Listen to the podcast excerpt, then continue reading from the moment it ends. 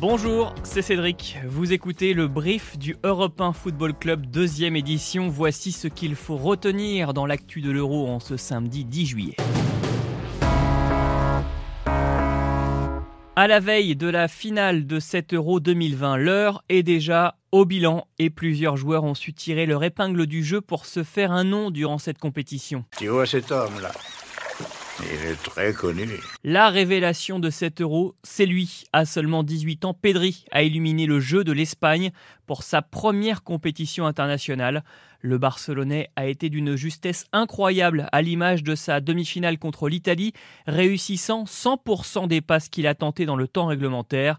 Je n'ai jamais vu personne jouer ainsi à cet âge, dit même son sélectionneur Luis Enrique. Et là-dessus, tac, il m'adoube. Lui n'est plus un débutant. Âgé de 25 ans, Patrick Schick s'est révélé au grand public dès son premier match à l'Euro, en marquant sans doute le but de la compétition, un lob du milieu de terrain contre l'Écosse.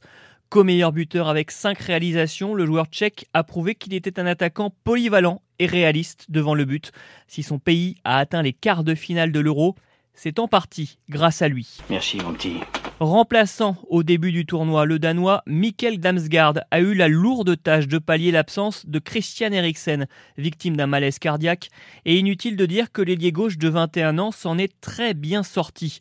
Le joueur de la Sampdoria de Gênes en Italie a multiplié les inspirations géniales, comme face à la Russie en phase de poule ou contre l'Angleterre en demi-finale. Son nom risque de beaucoup circuler durant le prochain mercato. Mais c'est l'avenir, c'est tout. Enfin, il sera peut-être le facteur X de la finale demain à Wembley. L'Italien Federico Chiesa est l'un des artisans du beau parcours de l'Italie dans cet euro.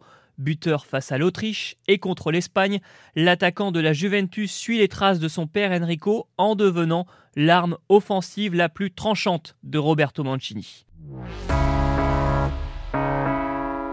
C'est un beau geste de la part de l'UEFA. L'organisateur de cet euro a décidé d'inviter à Wembley les sauveurs de Christian Eriksen. Six secouristes qui ont porté secours sur la pelouse aux joueurs danois après son arrêt cardiaque pourront assister à la finale. Dans la presse de son pays, l'un d'entre eux dit se sentir comme un enfant la veille de Noël à l'approche du jour J. Une bonne nouvelle qui en accompagne une autre, Christian Eriksen va mieux. Il a également été convié par l'UEFA avec son épouse à suivre la finale de l'Euro même si le Danemark a été éliminé par l'Angleterre en demi-finale.